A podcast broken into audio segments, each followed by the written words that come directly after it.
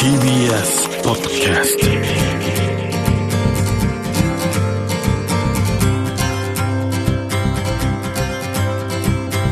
おはようございます。石川みです。日曜日のこの時間関東2000個の酪農家の皆さんの協力でお送りするこの番組。絞りたての話題をお届けします。石川み Dairy Life 先月のニュースでちょっと興奮しちゃったんですけどもはやぶさ2が持ち帰った小惑星リュウグウのサンプルから液体の状態で炭酸水が見つかったということで前回のね糸川の時は岩石中に含まれている水っていうのが見つかったということだったんですけど炭素と水炭酸水地球上の生物の基本なので生命の原材料まあ、命はこう宇宙からやってきた説っていうのは有力になったんじゃないかと僕は思ってるんですけどでこの水当たり前の存在としてあるんですけども実はこれまだ謎がいっぱいあると。で今回はやぶさ2の目的の一つもそれだということでいつからどうやって地球に水があるのかこれまだ正確な答えがないそうです。大きく分けて2つ説があってまず地球誕生当時からも岩石の中にこう含まれていたものが熱とかでふわーっとこう放出したという説とかもともとあった説。それに対して地球には元来こう水はなくて降り注ぐ隕石や彗星が地球に水を運んできたというレイトベニア説というのがあります。海洋性の奥の方に氷の小天体が多くありでこれが衝突し彗星となって地球にこう水を運んできたと。いうふうに最初思われていたんですけどもこれ水の性質が地球と違うんですって。そこでどうやら火星と木星の間にある小惑星帯からやってきてるんじゃないかと。でこの小惑星帯にある水質は地球のものと似てるということも分かってきて今回の竜宮も前回の糸川もこの小惑星群からやってきてるということです。でこの地球の水が宇宙からやってきたレイトベニア説をまたこう今回裏付ける有力な結果になったんじゃないかなと思うんですけどどうやらこれ地球外からやってきたんじゃないかと思われる水なんですけどもやってきてから地球に存在する水の分子人間の体や全ての生物にも今存在していて何十億年もの間循環し続けています、まあ、ある時は大気中に舞って岩の中に静かにとどまっていたり広大な海を旅したり嵐の雲だったり北極の氷だったりバクテリアの体の中にいたり恐竜の体の中にいたり他の動物植物にいたり。で今僕やあなたの体の中にたどり着くまで途方もない旅をし続けてまたここから旅立っていきます。でこの水まだまだ不思議なことがありましてまず理論上は地球では液体で存在していないはずです。地球の温度と気圧の状況下では化学反応的にはこう本来気体になっているはず。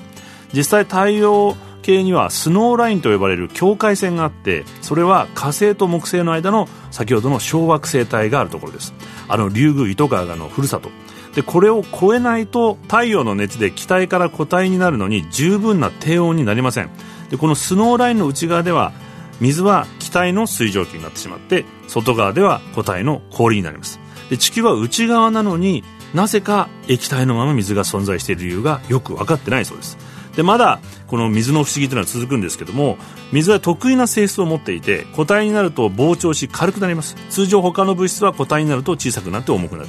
冷たくなると凍って水に浮く氷になります。でこの得意な性質のおかげで地球誕生以来何度も訪れた氷河期でも海の表面を氷が覆うことによってその下の水温が保たれ多くの生物が生き残って繁栄することができました。まだまだ不思議なことありまして例えばお湯の方が冷たい水より早く凍るそうです。これはまだ理由すら判明していない。さらに水は他の物質よりもずば抜けて表面張力が高いです。重力にすら逆らって結びつく力がある。ガラス窓やコップに水滴がついていて下から上へ吸い寄せられて引っ張り合ってこうくっつく力。でこの互いにくっつく力細い管の中に水をギュッと入れると毛細管現象というのが起こりまして例えば植物が重力に逆らって何十メートルも土の中から水を吸い上げ枝や花々にまで水を運べるのはこのくっつく力です。で私たちの毛細血管に血液を運んでいるのもこの力の働きで。こうして酸素や栄養を今こんなことを考えている僕の脳みその端っこにまで運んでくれています。最近雨が多くて嫌だななんて文句ばっかり言ってましたけどもうやめます。石川稔。Dairy Life 石川稔やってますデイリーライフ今朝はこの方をゲストにお迎えしています。バターマニアの長尾綾乃さんです。おはようございます。おおはようございます。よろしくお願いします。よろしくお願いします。バターマニアっていうのはどういう？あのバターを美味しく食べてもらうために、まあ、いろんなところでバターについての、まあ、情報発信といいますか、あのそのようなことをしております。僕らがまあ毎日ほぼ毎日食べてるものなんですけど、はい。じゃあどこまで知ってるのかと。バターとは何ぞやってまず言うと。牛乳の美味しい部分に美味しい乳脂肪分の部分だけをギュッと凝縮して取り出したもの。牧場であのバター作り体験とか、ああそうですね。よく振ってシャカシャカシャカシャカって出来上がってくるのがあれバターの基本。そうですねはい。そこからいろいろ枝分かれしてくるわけですか？枝分かれというほどでもないんですけども、大きく分けて、まあ、食塩を追加してるか追加してないかのあの有塩バターと食塩不使用バター、あとその作る時に乳酸菌を使うあの加えることで発酵させたバターかそうじゃないバターか。あ4種類ですね。大きく分けてそれだから普通の街のスーパーで見れる種類ですもんね。そうですね。発酵バターってよく分かってなかったんですけど、あれ乳酸菌が入ってるんだ。そうなんです。乳酸菌が加わって、乳酸発酵をしたバターのことを発酵バターっていうんですよ。発酵バターなどどういうふうに変化するんですか？味とかなんか。えっと、味がですね、あの発酵してないバターと加えてコクが出てきてあと香りもですね普通のバターと比べてすごいあの芳醇な香りって言えばいいんですかね。あ。まさに発酵食品ゆえの特徴といいますかちなみに使い分けってどういうに使い分ければいいんですか例えば焼き菓子などを焼く時なんかだともうあのなんていうんですか？バターの。バターのね。あの香り。もう焼いてる近く通るだけでもうクラクラしますよね そうなりますよね。あのような香りを作るにはやっぱり発酵バターがおすすめですね。この前最近よく僕が買ってるパンに、はい。そのはフランスの発酵バター使ってました。書いてありましー美味しそうですね。たあそういうか。パン作る時とかもだからコクを出したりするのは発酵バター使ったりするんだ、そうですね。はい。そういう使い分けをされてたりします。僕どっちかっていうとやっぱ塩入りのバター好きなんですけど。あまあそれが一般的だと思います。どうそれも使い分けあるんですか？無塩と有塩ってのも。有塩バターだと例えば保存性と、はい。あと風味を高めるために食塩を加えてるっていうのがあるんですね。ああそっか。いろいろバターあるんですけども、そのバターによって食塩加えてる量とかがちょっと異なってくるので例えばあのお菓子作りとかパン作りとかそういうのの原材料として使う時になるほど。あの味がね。そう味が安定しないといけないので、その分量の正確さっていうのがお菓子作りとかの肝っていうじゃないですか、はいはいはいはい。なのでお菓子作りとかの原材料にするため用の食塩不使用のバターっていうのがあります。なるほど。じゃああのやっぱりこう料理のなんか材料として使う時は無塩を使ったりとか、大きく簡単に考えると、はい自分でパンにこうつけたりするのはし食塩ついての好みで使うと、そうですね。ちなみに今無塩というお話をされてましたけどもあの正確にはですね全く無塩ではないんではないの？お母さん牛から絞られた生乳自体にも若干の塩分を含んでいるので、無塩バターではなくて今は食塩不使用バターっていうんですよ。ああなるほど。もともと牛乳に塩分が入ってるからってことなんですそうねなんです。あのどんな風にして長尾さんがこのマニアになっていったかってことをちょっと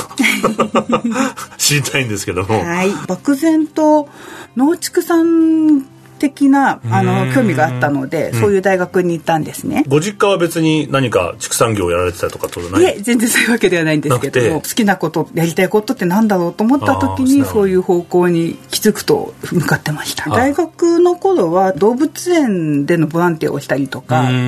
北海道の牧場に実習に行ったりとかどうでした？大変でした。あの朝5時から起きて。起きて世話して、うんなんかまつげまで凍って、うん。ちょっと真冬だったんですよ、はい。指の筋肉まで筋肉痛になりました、へーうわ大変だなと思いつつもでも楽しかったです。落語家になろうとかそういうには思わなかった。酪農家そのものにというのはあまり考えてはなかったんですけれども、でも卒業して最初に勤めたのがあの観光牧場だったんです。アイスの製造開発のお仕事をしていて、あのー食品だったり雑貨系だったりちょっといくつかの通販の会社を経てきたんですけれども、うん。うんやはり私としては食品系の通販の会社がいいなと思って、今もあのーバターのお菓子など取り扱っている会社のオンラインショップのあのね。でもこう他にもいろいろ乳製品、まあ、食材のお店だったらいろいろあるじゃないですか、ええ。やっぱバターを選んだっていうのはどこに？そうですね、あの少し前に勤めてた会社なんですけども、製菓製パン材料を取り扱ってた会社で5年くらい働いていたんです。ね、そこでプロの料理人さんも個人の方たちもいろんな方があの食材を買いに来る中で、一番売れてた商材がバターだった。そうなんですねバターって。その中でもいろんな種類のバターを取り扱っていたので、最初はやっぱりバターなんてどれも同じでしょ？っていう感じでみんなね僕もみんなそうですよね。そう思いますよね、うんで少しちょっと比べ比べてみたり使い比べてみたら全然違うことが分かってあ面白いなと思ってそこを深掘りしていくうちに、まあ、TBS の番組さんからちょっと言われて。はいテレビ番組。そうですね、はい、であのそれをきっかけにいろいろなちょっとバターに関しての取材とかいろんな依頼が入ってくるようになったのででその時あるインタビュアーさんに、はい、バターについてお話できる人を探すと長尾さんしかいないんだよねみたいなことを言われて、まあ、確かにそうです。じゃああれなんだあの自分から「私はマニアです」と発信したっていうのではなくて正直そうなんですよこのシャイな感じはそうなんですねじゃあ。そしたら自己発信今のね時代こう皆さんいろんなこう発信されるじゃないですか、うんうんうん、インスタとかでこう。そうじゃなくて皆さんから 探されて見つけられちゃった。見つかっちゃったって感じなんだ。そんな感じですね。というわけで話はつきませんが長尾さんには来週もご出演していただきます。石川稔デイリーライフ。今週のゲストはバターマニア長尾綾乃さんでした。ありがとうございました。ありがとうございました。石川稔 Dairy Life. Dairy Life. Dairy Life. 石川みのるがやってまいりました。デイリーライフこの番組では皆さんからのメッセージをお待ちしております。メールアドレスはミルクアットマーク TBS.CO.JP です。採用させていただいた方にはミルクジャパンのオリジナルグッズと番組ステッカーをプレゼントさせていただきます。そしてさらに今週のゲストバターマニア長尾綾乃さんが食レポを担当したバターの本を2名様にプレゼント日本のバターにこだわりたかったということで国産バター100種類紹介してます。受付は11月9日まで。応募方法などは番組ホームページをご覧ください。そして今月から番組公式ツイッターもできました。アカウントは全部小文字で「アットマークデイリーライフ954905」です。感想などは「ハッシュタグミルク954」をつけてつぶやいてみてください。よろしくお願いします。バター好きだとバレちゃって見つかっちゃった長尾さんですけど来週も長尾さんの方が見つけたバターの魅力を話してくれますので楽しみにしていただきたいなと思います、まあ、最近こう自己発信する人がすごく増えてきてなんかみんなやらなきゃいけないというような脅迫観念というか取りつかれてるような気すらするんですけども英語で言うとこうオブセッションみたいな感じがします、まあ、それよりもどちらかというとこちらの方から耳を傾けたくなるのは何かに対してデザイアがある人の強い思い願いだと僕は思います。デザイアの語源はラテン語で星の下とか星がない状態だということです。星の下で何かを強く願ったのか星が見えない夜に星を見たいと強く願ったのか。いずれにしろそんな思いのある人の言葉にはこちらの方から耳を傾けたくなると思います。石川稔デイリーライフこの番組は関東2000個の酪農家関東生乳関連の提供でお送りしました石川稔 Dairy Life. Dairy Life. Dairy Life.